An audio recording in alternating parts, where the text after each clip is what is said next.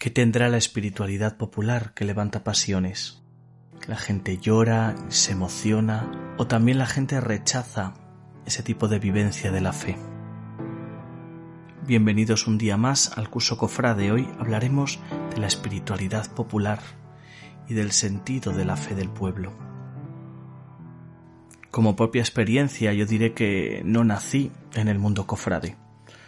Yo descubrí la cofradía pues bastante mayor, con 18 años, invitado por un amigo y, descubrí pues esta vivencia de la fe ya con, con, ciertos prejuicios, ¿no? Ya sí que de alguna manera sentía que pues que había como exceso de emotividad, quizá, o, o bueno, algo que, que, realmente yo no comprendía muy bien.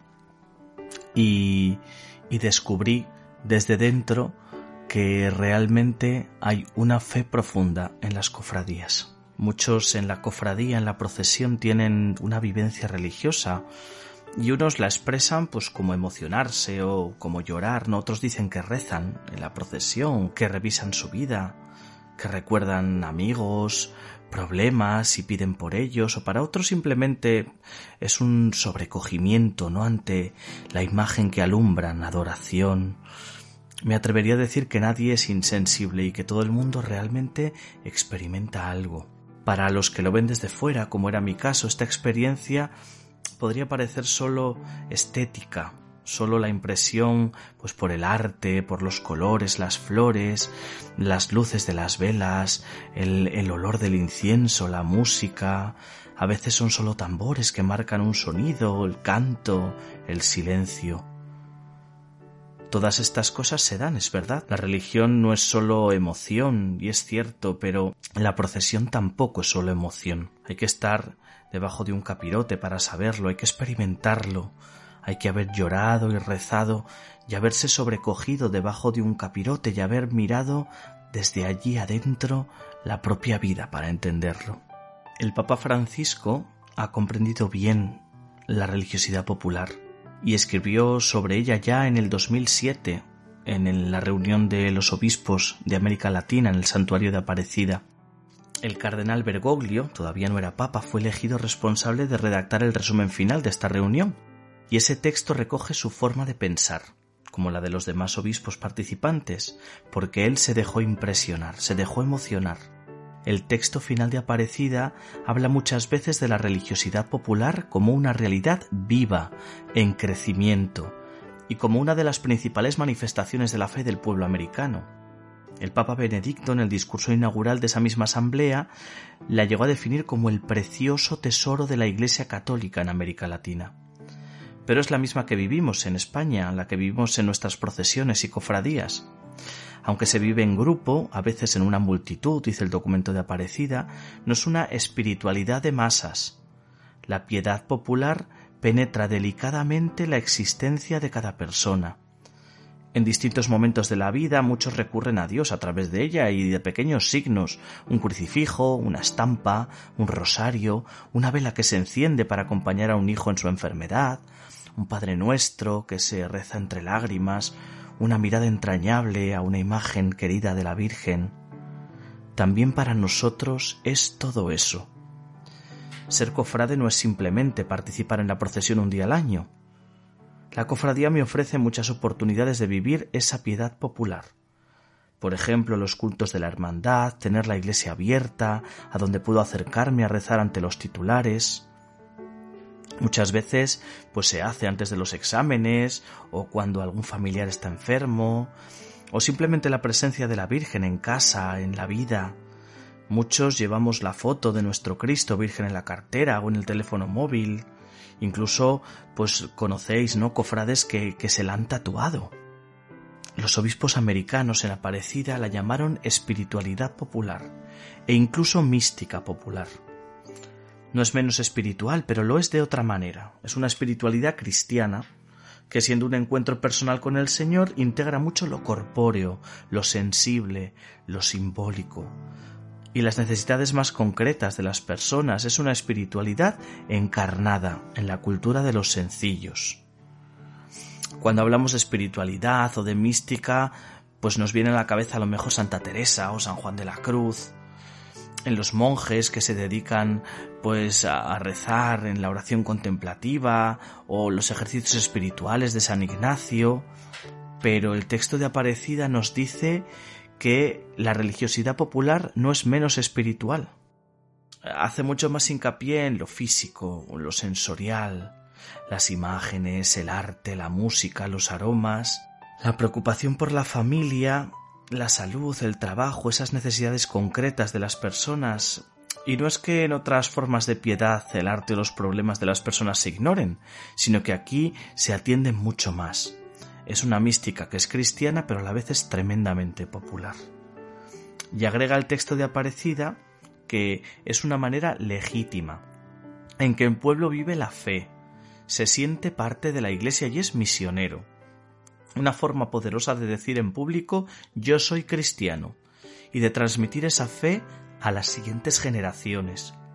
Eso es algo que vemos cada día en las hermandades, padres llevando a sus hijos a la cofradía, abuelos participando en una procesión junto con los nietos, mira, esta es mi virgen y esta es la tuya, ¿no?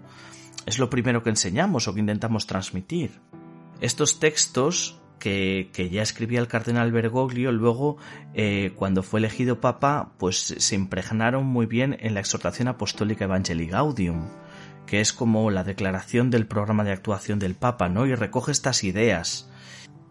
Cita también textos del Papa San Pablo VI, que decía que la piedad popular refleja una sed de Dios que solamente los pobres y sencillos pueden conocer, y que hace capaz de generosidad y sacrificio hasta el heroísmo. Quien ama al santo pueblo fiel de Dios, dice el Papa Francisco, no puede ver estas acciones sólo como una búsqueda natural de la divinidad. Son la manifestación de una vida teologal, animada por la acción del Espíritu Santo que ha sido derramado en nuestros corazones. Algunos cristianos tienen la idea de que el Espíritu Santo es simplemente una paloma, el Evangelio nos dice que Jesús acudió al Jordán para oír la predicación de Juan el Bautista y ser bautizado, y en el momento en que salía del agua, el Espíritu Santo descendió sobre él en forma corporal como una paloma. No dice que el espíritu sea una paloma, obviamente es un espíritu, no tiene cuerpo, no tiene materialidad, y menos la de un animal. Solo en ese momento, pues se visibilizó así, para que Jesús y los demás pudieran verlo. Pero el Espíritu Santo aparece no solo en ese momento, sino en toda la Biblia aparece ya en el origen del mundo, en el capítulo primero del Génesis. El texto dice que antes de que existiera nada solo había un caos informe y el Espíritu de Dios aleteaba sobre las aguas. Es como la fuerza creadora de Dios que está dispuesta a actuar en cuanto el Padre diga hágase. La palabra espíritu en hebreo es ruach. Viene a significar algo así como aliento, viento, soplo. Como el aliento es signo de vida, un hombre está vivo si tiene aliento. Es lo que exploraban los médicos antiguos que ponían un espejito delante de la nariz. Pero es también fuerza que da vida, fuerza creadora. Dice el Salmo 104, les retiras el aliento y expiran y vuelven a ser polvo. Envías tu espíritu y los creas y repueblas la faz de la tierra. No es una fuerza vital propia de las cosas vivas, de las personas, sino propia de Dios. En el credo decimos, creo en el Espíritu Santo, Señor y dador de vida. Queremos decir que no es un principio impersonal, ni simplemente la fuerza y el poder de Dios, sino que tiene un carácter personal, tiene personalidad. Él es el dador de estos dones que podemos sintetizar como vida, la verdadera vida. Es una persona, la tercera persona de la Trinidad. Hoy día Mucha gente dice soy espiritual pero no religioso. Tenemos una idea de la espiritualidad como un método de control del estado de la mente o de las emociones que nos ayuda a estar más atentos a la realidad, a sentirnos bien, a adquirir paz, a saber mirar de forma positiva el mundo. Y hablamos de cosas como yoga, meditación trascendental, el zen, el mindfulness. La espiritualidad popular es más que llegará una paz y una serenidad, ¿no? En una procesión, o recitando las Ave Marías del Rosario, o, o tocando la piedra de la gruta de Lourdes. La espiritualidad para el cofrade es más que emocionarse al oír una música bien tocada o caminar descalzo detrás de la imagen. Es dejarse vivificar y guiar por el Espíritu Santo que Jesús nos envía. Solo mediante el don del Espíritu de vida podemos tener una vida a la que calificar de verdadera. En la última cena Jesús dijo a sus discípulos Os conviene que yo me vaya, porque si no me voy el Paráclito no vendrá a vosotros, pero si me voy os lo enviaré. Paráclito es una palabra griega que podemos traducir como consolador, acompañante, como un abogado defensor. Él es el defensor que necesitamos. Podríamos pensar, mucho mejor que Jesús no se hubiera ido. Pues él sería nuestro mejor acompañante, nuestro aliado. Si estuviera con nosotros, a nuestro lado, pues todo sería más fácil, pero no. Él nos dice, os conviene que yo me vaya y él venga. Jesús especialmente en el Evangelio según San Lucas aparece como el hombre del Espíritu. Él es concebido por obra y gracia del Espíritu Santo en el vientre de María, y también es ungido por el Espíritu Santo que desciende sobre él en el bautismo y entonces rápidamente es llevado al desierto, donde ayunará y será tentado. Todo esto empujado por el Espíritu. Toda la vida de Cristo entonces está conducida e inspirada por este Espíritu, y su muerte en la cruz será la entrega del Espíritu al Padre. Padre, a tus manos encomiendo mi Espíritu, y la resurrección el momento en que aparece como dador del Espíritu. Les dice a los apóstoles, recibid el Espíritu Santo, a quienes les perdonéis los pecados les quedan perdonados. En el libro de los Hechos de los Apóstoles, que escribió San Lucas, como una segunda parte del Evangelio, pues ahora el Espíritu enviado por Jesús actúa como Señor y como motor de la acción de la Iglesia. Especialmente después del día de Pentecostés, que les inunda y, les manda elegir a tal o cual para apóstoles, admitir como cristianos a estos otros, continuar la misión por tal camino y no por tal otro. Por acción del Espíritu, la Iglesia puede repetir con autoridad las palabras, la oración y los signos sacramentales de Cristo. Ese Espíritu que da vida a la Iglesia también nos da a cada uno vida verdadera la vida de los hijos de Dios y seguidores de Cristo. Somos capaces de reproducir sus palabras, sus gestos, su forma de ser en nuestras propias vidas. Eso es ser cristianos. El Papa nos dice en su exhortación Evangelii Gaudium que las riquezas que el Espíritu Santo despliega en la religiosidad popular la piedad, la generosidad, la entrega, la capacidad para el sacrificio, la oración son simplemente manifestaciones de una vida, de la vida teologal, la vida de hijos de Dios, animada por la acción del Espíritu que ha sido derramado en nuestros corazones. Pero está presente el Espíritu en la religiosidad popular.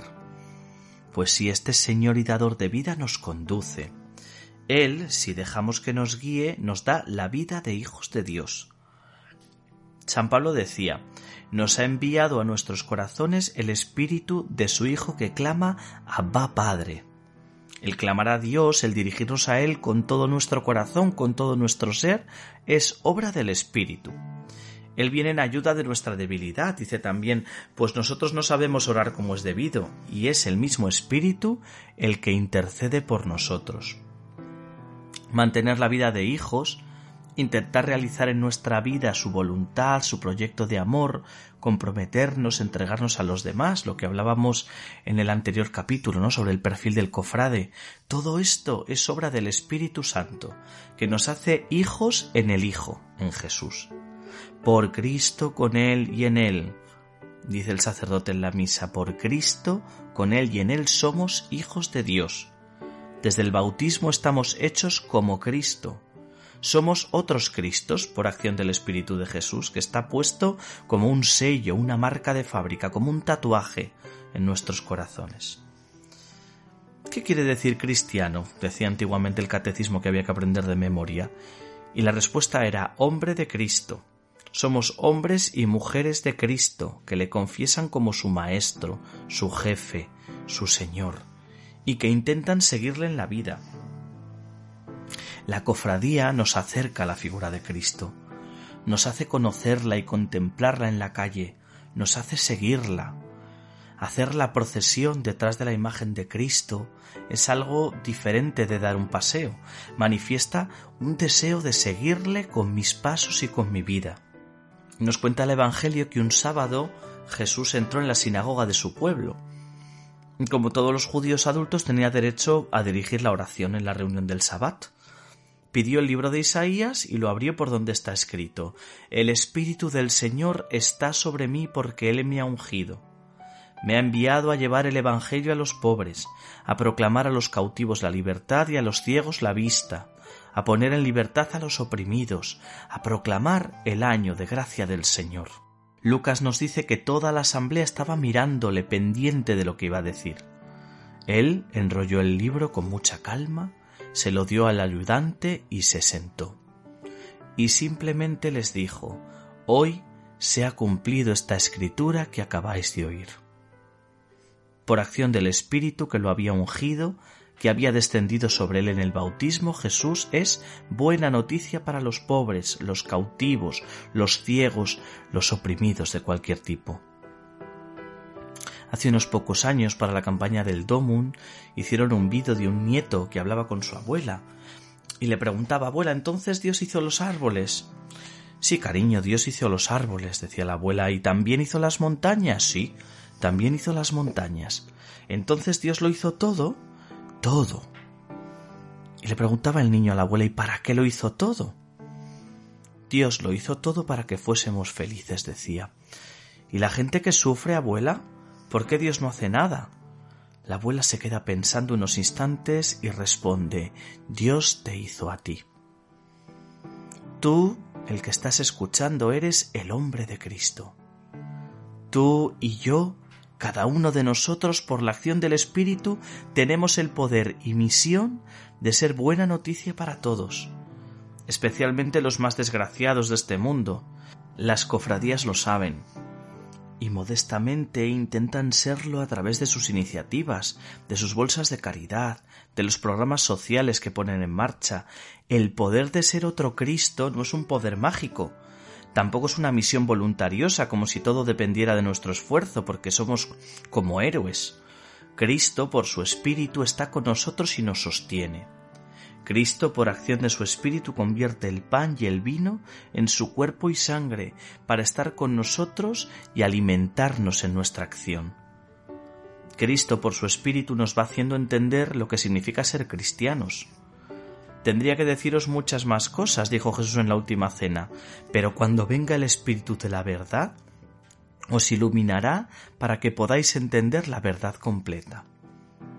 Es más, nuestro deseo de conocer y saber más, nuestras ganas de aprender, también son acción del Espíritu.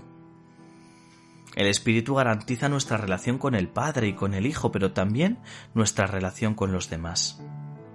El libro de los Hechos de los Apóstoles cuenta que los apóstoles después de la ascensión de Jesús al cielo estaban reunidos en oración.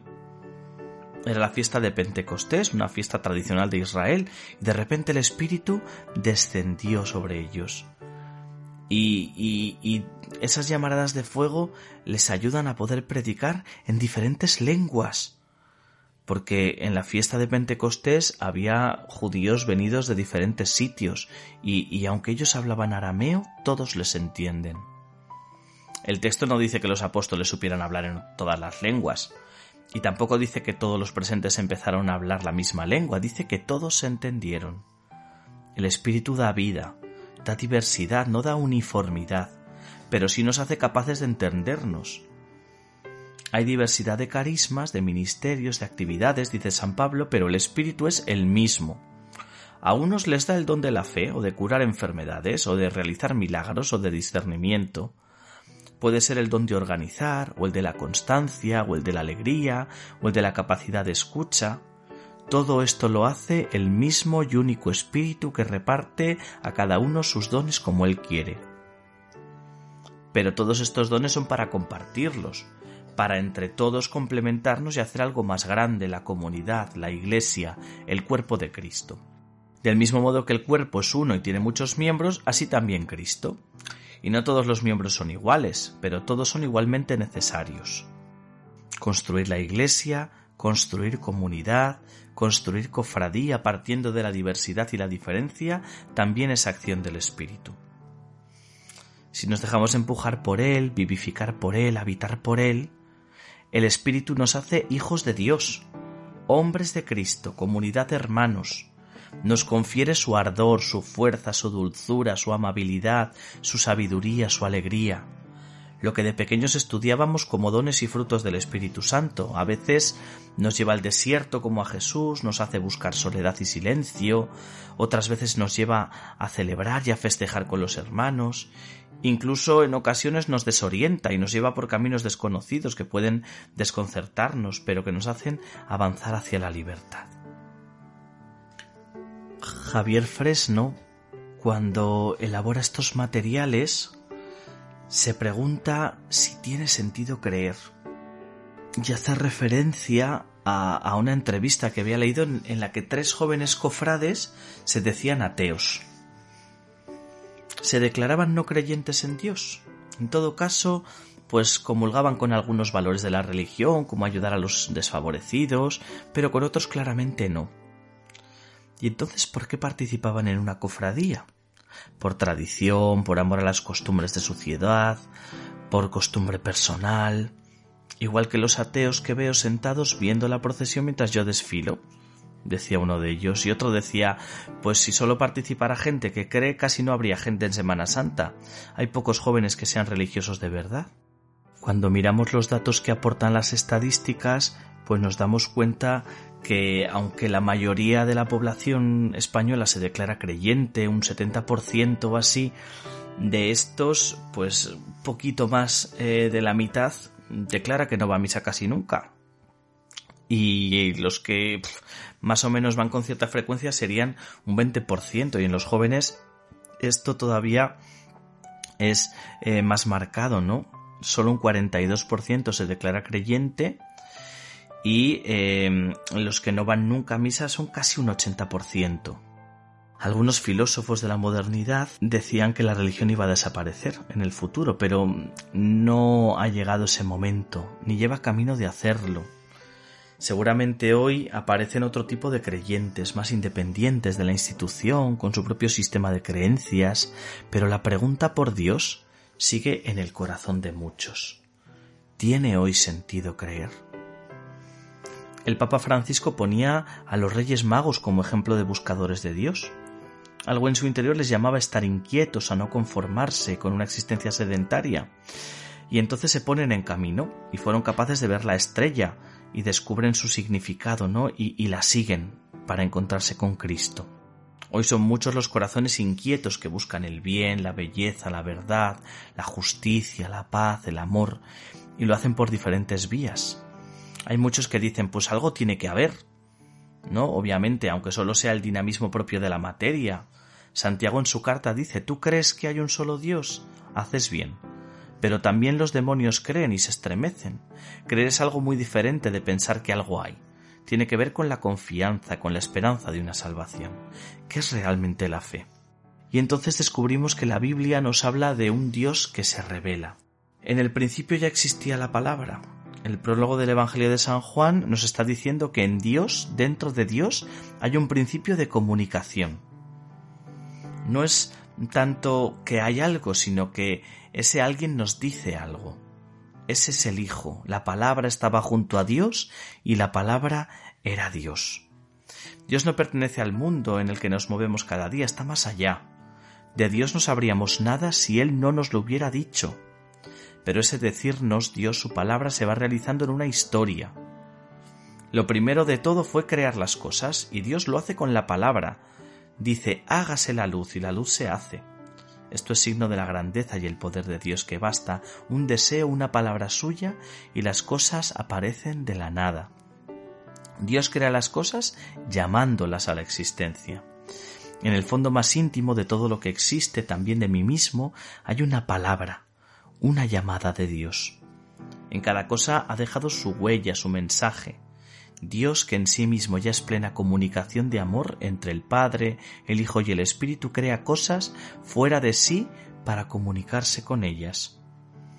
Cuando a veces me pregunto qué significa mi vida, qué sentido tiene, por qué existo, cuando alguien se pregunta si merece la pena vivir y si no es mejor simplemente desaparecer y descansar, dejar de sufrir. Quizá no tiene en cuenta que el porqué de mí, como de todo lo que existe, es el amor de Dios. Y el para qué también soy para vivir en el amor de Dios. La Biblia es la historia de la revelación de Dios quizá mejor es la revelación histórica de Dios, ¿no? En la que un pueblo pues es objeto de, sucesivas manifestaciones del Señor, que le va conociendo cada vez mejor. Y, cuando llega la plenitud de los tiempos, pues eh, aparece Jesús, ¿no?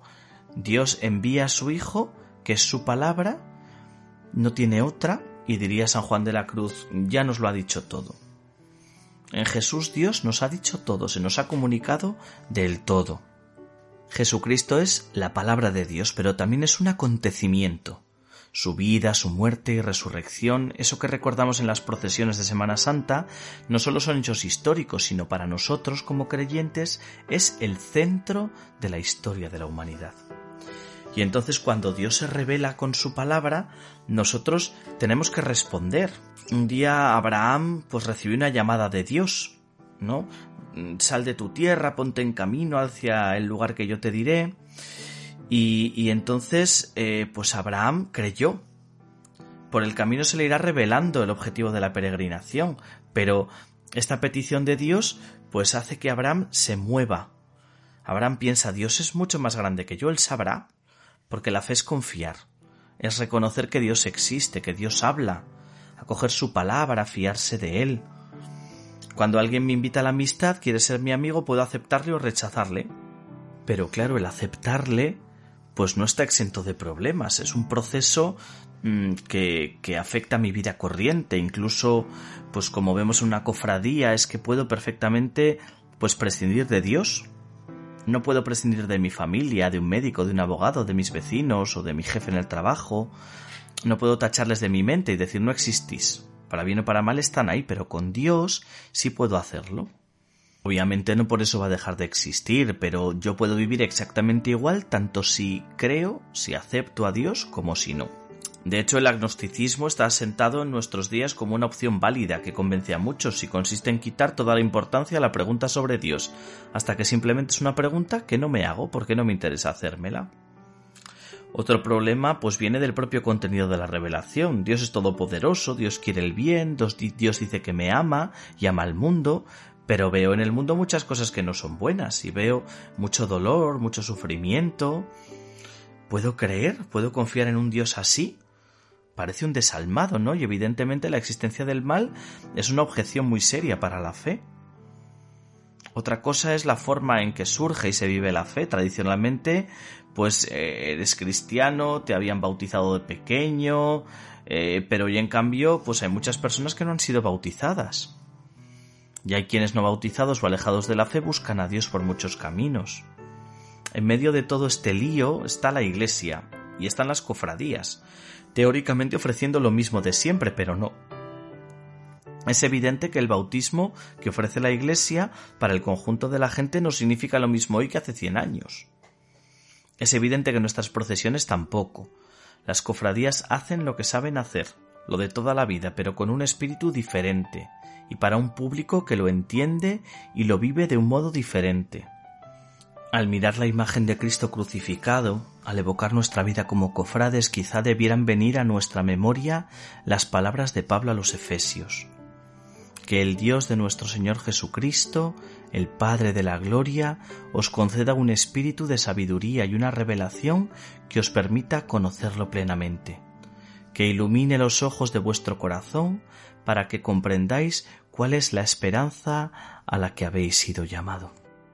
Hoy han salido muchas ideas, pero para centrarlas voy a dejar unas preguntas en el aire para plantearte esta semana. ¿Crees que todo cofrade experimenta algo religioso durante la procesión? ¿Crees que los cofrades son un signo de Dios en medio del mundo? ¿Se puede ser cofrade y no creer en Dios? ¿Qué significa para ti creer? ¿Qué opinas de quienes arrinconan la fe como algo de la infancia? Pues con estas preguntas nos despedimos hasta la semana que viene y hablaremos de Jesucristo como nuestro Salvador.